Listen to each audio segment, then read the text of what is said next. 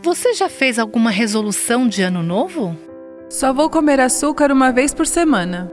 Que tal uma resolução para viver uma vida sondada? Parece fácil. Como você faz isso? Aqui está o que Jonathan Edwards escreveu.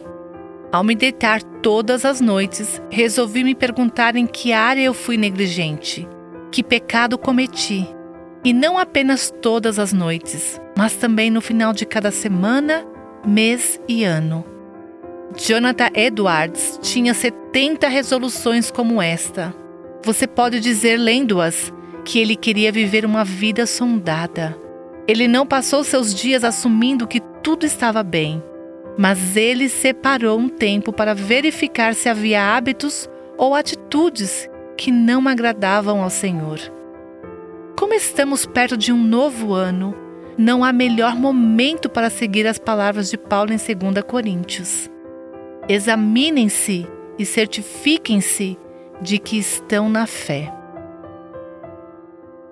Você ouviu Buscando a Deus com a Viva Nossos Corações.